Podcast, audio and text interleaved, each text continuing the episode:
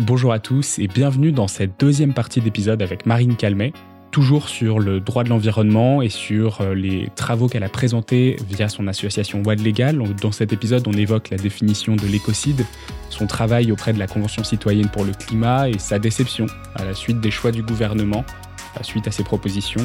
On évoque la création de son association Wild Legal, qui permet à chacun de se former aux droits de la nature, des grands projets sur lesquels elle travaille en ce moment, et on évoque aussi euh, l'affaire du siècle, la plus grande campagne de, recours sur la justice climatique en France, qui met en cause le rôle de l'État dans le réchauffement climatique. Comme d'habitude, merci de vous abonner, euh, de mettre quelques étoiles sur Apple Podcast et Spotify, et de nous laisser un commentaire sur euh, Apple Podcast pour nous dire ce que vous avez aimé, ce que vous aimeriez qu'on change dans notre façon de, créer nos épisodes, des sujets sur lesquels vous aimeriez qu'on discute. voilà, on est toujours très preneurs et donc je vous souhaite maintenant une très bonne écoute et place à l'épisode. Euh, je voulais qu'on en vienne à une, définition qui est la définition d'écocide, euh, qui est une définition assez récente. Euh, est-ce que tu peux, est-ce que tu peux nous en parler? Oui, alors il faut, savoir que le terme même d'écocide, il est apparu après la guerre du Vietnam. Donc, vous le savez, pendant la guerre du Vietnam, il y a eu l'usage de l'agent orange qui a mis à mal et détruit une partie de la forêt vietnamienne sur une surface extrêmement grande et qui se répercute aujourd'hui sur les générations même actuelles euh, d'enfants qui naissent avec des déformations euh, d'espèces qui ont été complètement euh, détruites.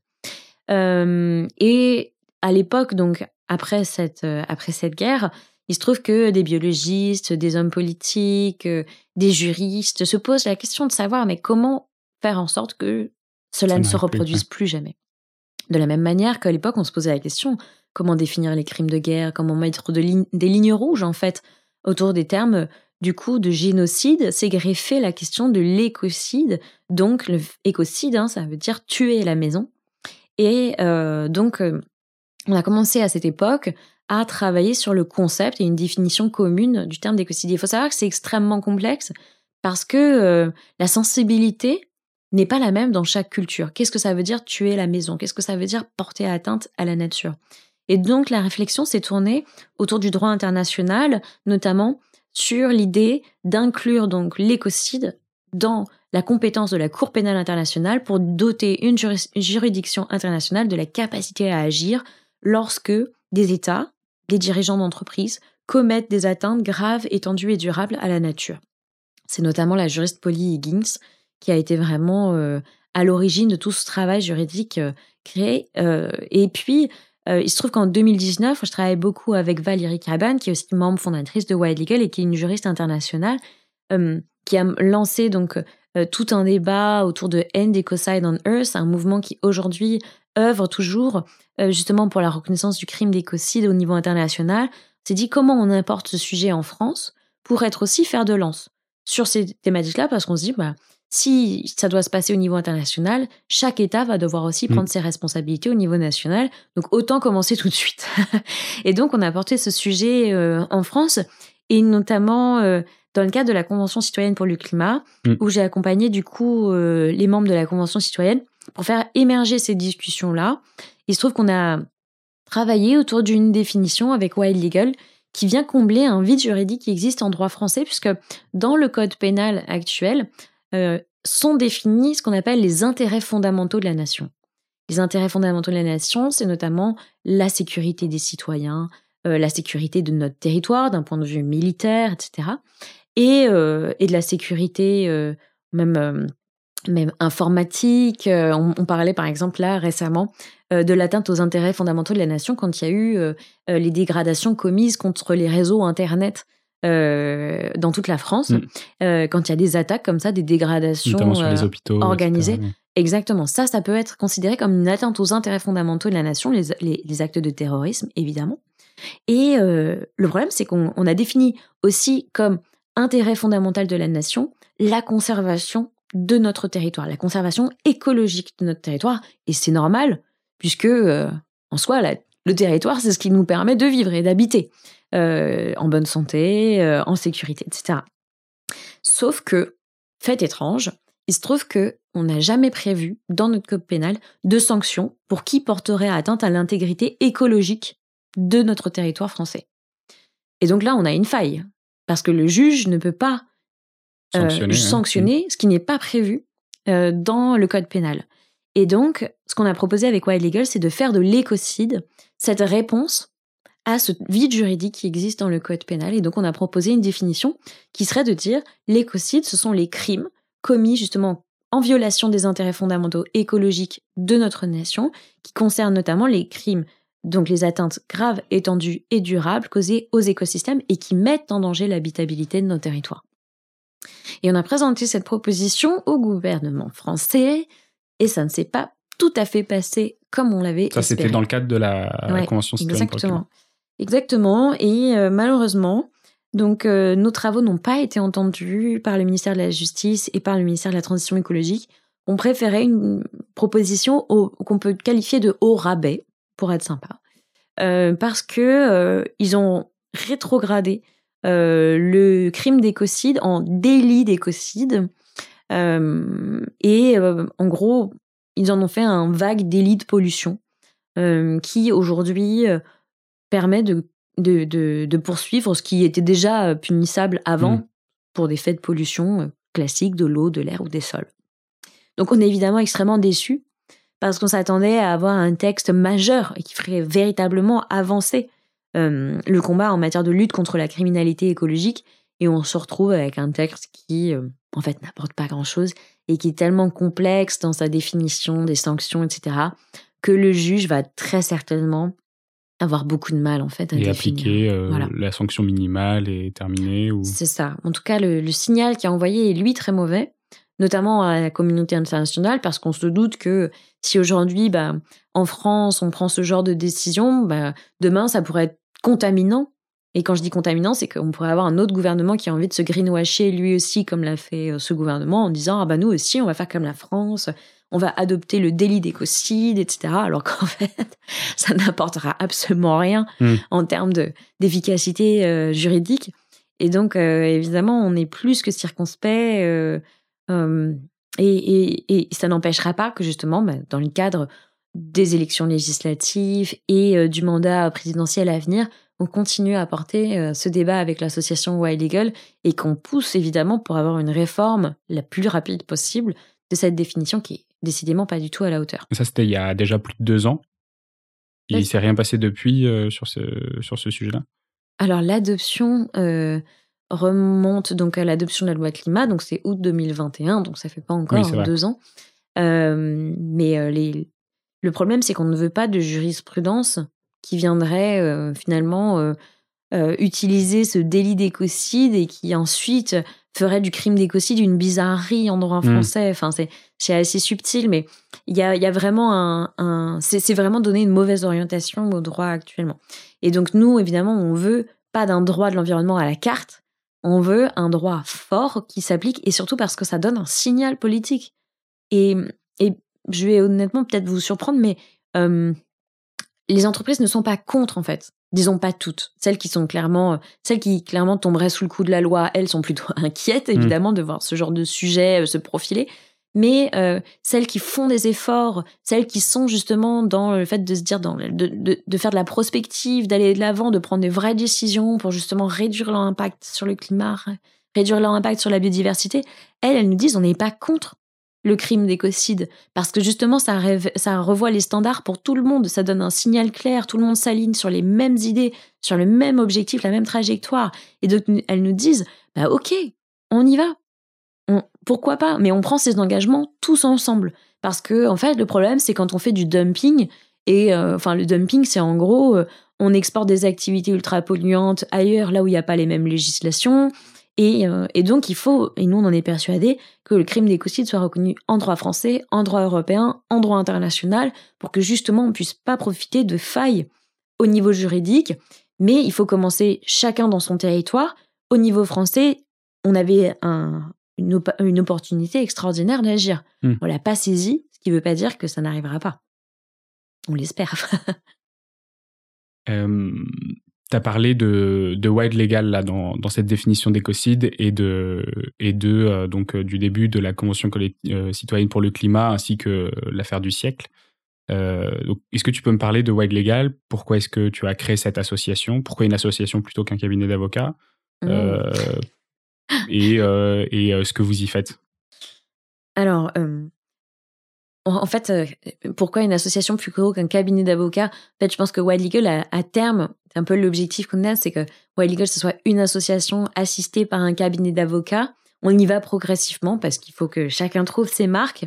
Mais très clairement, euh, ça, va, ça va prendre des formes hybrides, cabinet de conseil, cabinet d'avocats, association. En fait, il y a un peu de tout dans cette idée-là mmh. parce que euh, l'idée, c'est d'être efficace. Donc, Wild Legal, on a commencé par l'école, c'est-à-dire il y a trois piliers.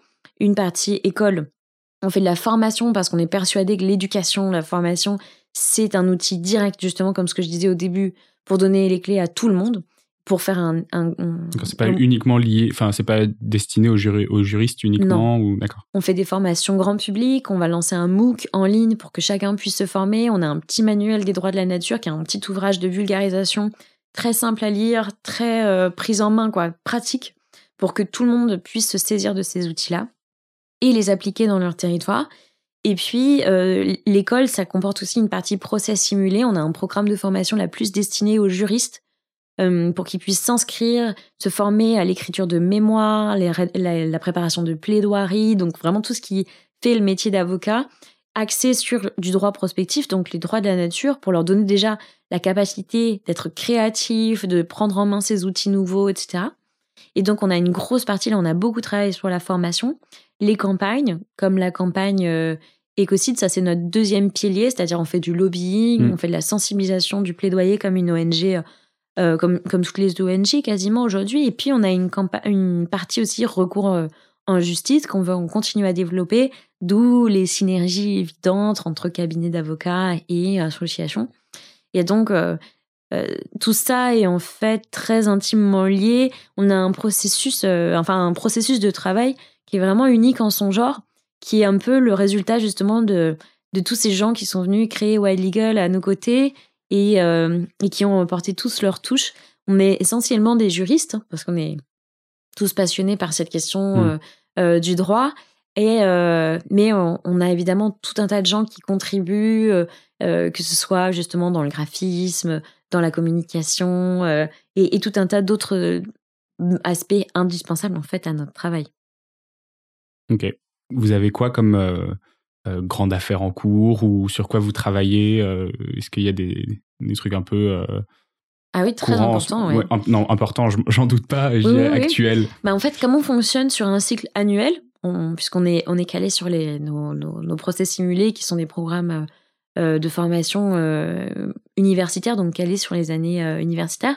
Cette année, on, on, a monté un procès simulé en se questionnant la sur la reconnaissance des droits fondamentaux des animaux. C'est-à-dire, qu'est-ce qui changerait dans notre société si les droits des animaux étaient reconnus? Et euh, pour rendre cette question plus visible et compréhensible, euh, on s'est appuyé sur euh, un cas qui nous semblait très intéressant, c'est celui de la production d'élevage porcin en Bretagne et du lien évident entre exploitation animale intensive, pollution des écosystèmes, marée verte, et préjudices subis par les humains, fermeture des plages, voire même dangers sanitaires euh, liés euh, aux émanations de gaz toxiques qu'on trouve sur les plages de Bretagne. Et donc on voulait comme ça donner à voir cette idée de One Health, c'est-à-dire de santé planétaire, de lien entre santé animale, santé environnementale, santé humaine.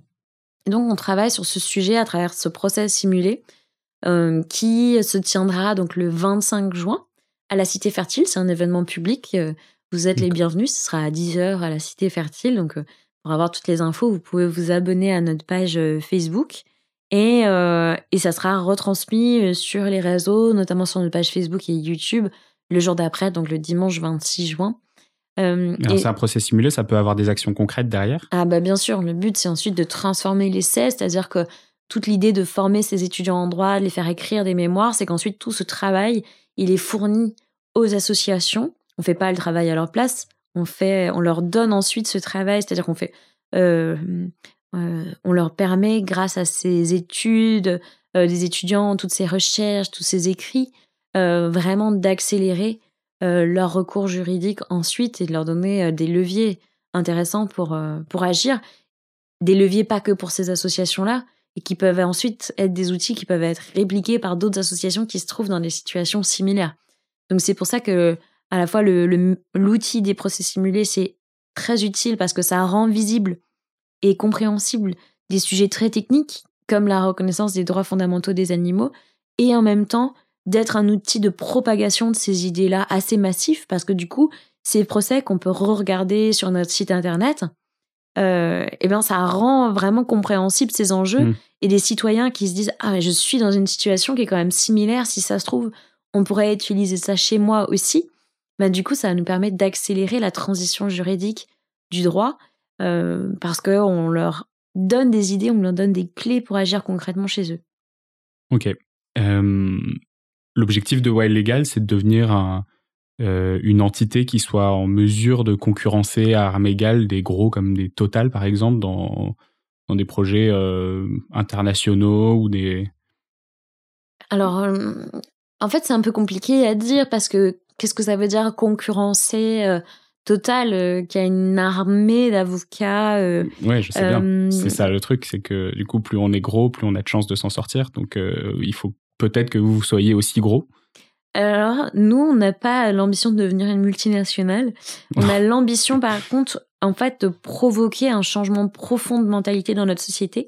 On est en lien, par exemple, avec des magistrats, des procureurs, des professionnels du droit, à qui, justement, on, donne toutes ces billes, en fait, pour comprendre quels sont les changements qui sont en train d'être provoqués dans notre société.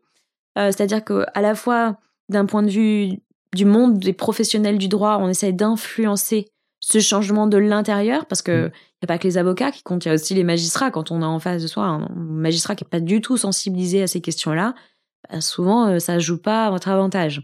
Donc en fait, notre stratégie, c'est plutôt d'infiltrer tous les milieux, les milieux professionnels du droit, pour qu'à terme, on ait des décisions de jurisprudence qui justement rebattent les cartes et une nouvelle lecture du droit, influencer les milieux politiques en faisant du lobbying, en modifiant les lois pour aller à, vraiment au cœur du problème et changer les règles du jeu.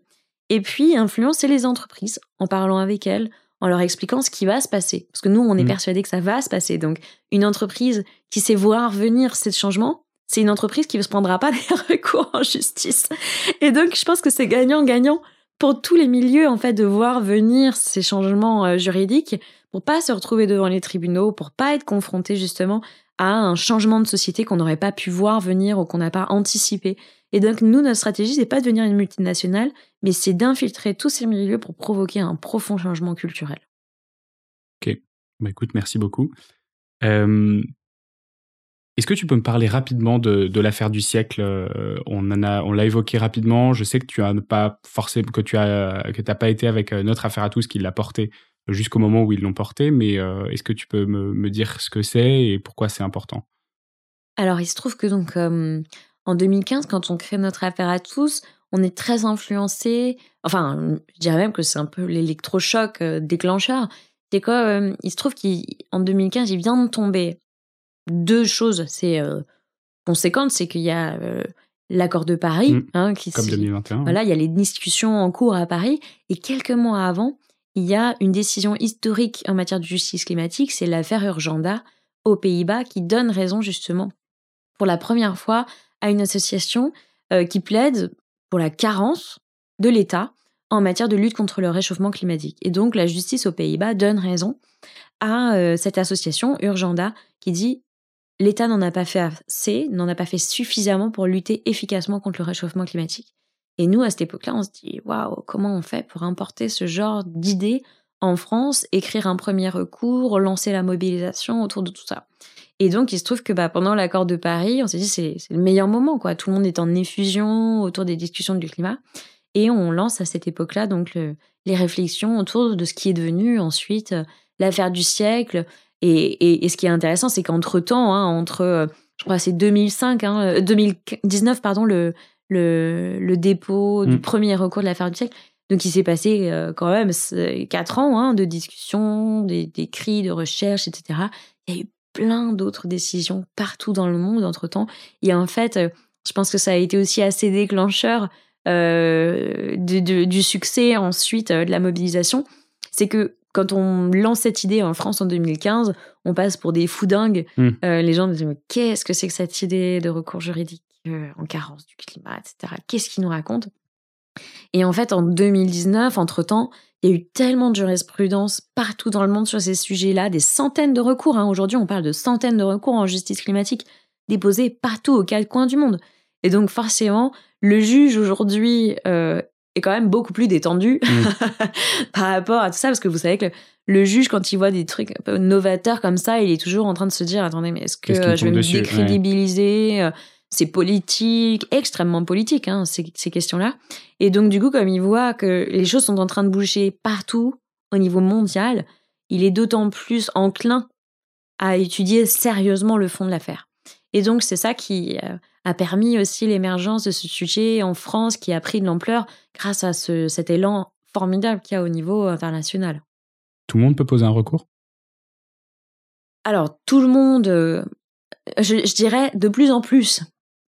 Pourquoi? Parce que, en fait, il y a tellement aujourd'hui de victimes immédiates du réchauffement climatique en France, et c'est bien triste, euh, mais c'est comme ça aujourd'hui, euh, que vous soyez impacté par la raréfaction de l'eau qui est directement liée au réchauffement climatique, que vous soyez impacté en termes de chaleur qui porte atteinte directement à votre santé. Par exemple, si vous êtes une personne âgée ou plus sujette que d'autres justement aux, fortes vagues de chaleur, vous avez un préjudice qui naît du fait du réchauffement climatique. Et ce qu'il faut pour agir en justice, en justice, c'est un préjudice. Si vous n'avez pas de préjudice, aujourd'hui, vous ne pouvez pas avoir d'intérêt à agir. Aujourd'hui, on est de plus en plus nombreux à avoir des préjudices, que ce soit euh, votre maison qui se fissure parce que euh, à cause euh, de la de l'assèchement des nappes phréatiques, euh, votre terrain est en train de bouger. Je voyais ça sur sur le front hier avec Hugo Clément, un, Mm. un monsieur qui avait investi son argent dans sa maison qui est en train de s'effondrer, quoi, concrètement. Lui, c'est clairement une victime du réchauffement climatique. Et de plus en plus de citoyens français, euh, parce que euh, les côtes, euh, le, le, le, tracé des côtes va être bouleversé par la montée des eaux. les agriculteurs vont voir leur rendement baisser à cause euh, des fortes chaleurs.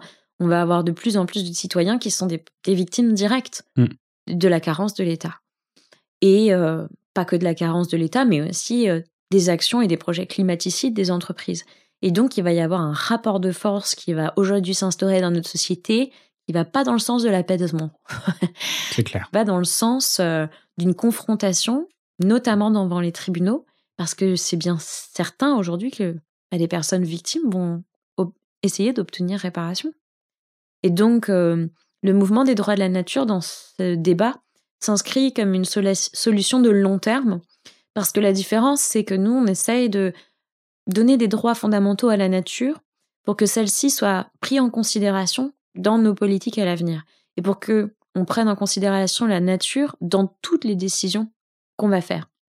Pourquoi c'est important? C'est que ça nous permet d'inscrire le climat, la biodiversité, l'eau, les forêts, les sols dans nos réflexions et de sortir du carcan où on discute en fait que des intérêts humains pour se dire mais pour notre territoire, humain et non humain compris, qu'est-ce qui est bon pour nous?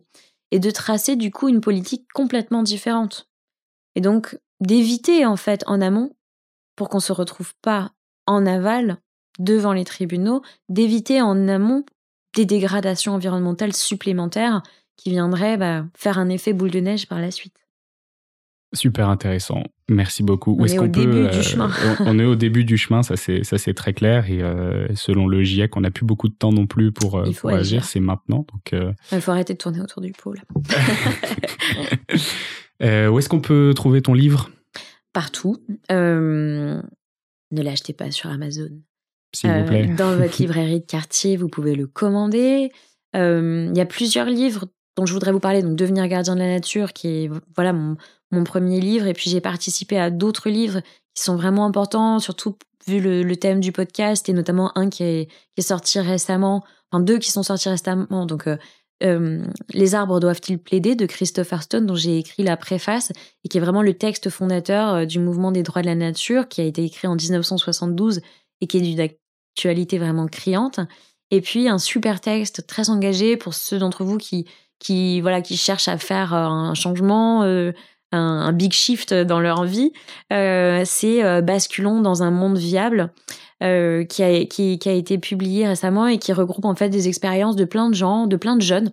Euh, dont je fais partie, on dirait encore, en tout cas pour un petit bout de temps. Euh, ouais, donc, parce qu'on a l'impression que tu as eu quatre vies avec tout ce que tu nous as raconté, mais t'as quel âge? J'ai eu 31 ans, 31 ans, et, et, donc on a publié avec plein d'autres jeunes un, ce, ce, ce, petit recueil militant, ce cahier militant, euh, qui raconte nous comment on a fait la bascule, euh, qu'est-ce qui a fait que voilà du jour au lendemain on s'est engagé euh, et, euh, et, qui est super parce que il donne vraiment des clés pour comprendre voilà comment vous aussi vous pouvez faire votre propre bascule avec euh, c'est bien écrit parce qu'il y a des témoignages de jeunes et puis le regard bienveillant les témoignages de gens qui ont déjà un parcours plus long et, qui voilà, qui apporte vraiment beaucoup de bienveillance sur cette nouvelle génération qui s'engage. Donc ça aussi, c'est un livre euh, qu'on peut retrouver. Euh, donc euh, ça a été aux publié aux éditions Les Liens qui libèrent et que vous pouvez aussi commander, retrouver dans vos librairies. Super. Bah écoute, merci beaucoup Marine, c'était super intéressant. Bah merci de m'avoir invité. Avec grand plaisir, salut. C'est la fin de cet épisode de The Big Shift. J'espère qu'il vous a plu et que vous en avez retiré quelque chose pour votre vie quotidienne. C'est ça le plus important. C'est beaucoup plus simple de parler du sujet sensible de l'environnement quand ses amis ou sa famille sont vraiment informés. Alors partagez le plus possible The Big Shift, ça aidera tout le monde. Et si vous avez des questions, des sujets que vous souhaitez qu'on aborde, des invités que vous voulez entendre, ou tout simplement que vous voulez qu'on discute de cet épisode, envoyez-moi un message sur LinkedIn. The Big Shift est produit par Echoes Studio. Si vous avez un projet audio, contactez-nous sur www.echoes.studio. Merci d'avoir écouté jusqu'au bout. Je vous retrouve très bientôt pour un nouvel épisode.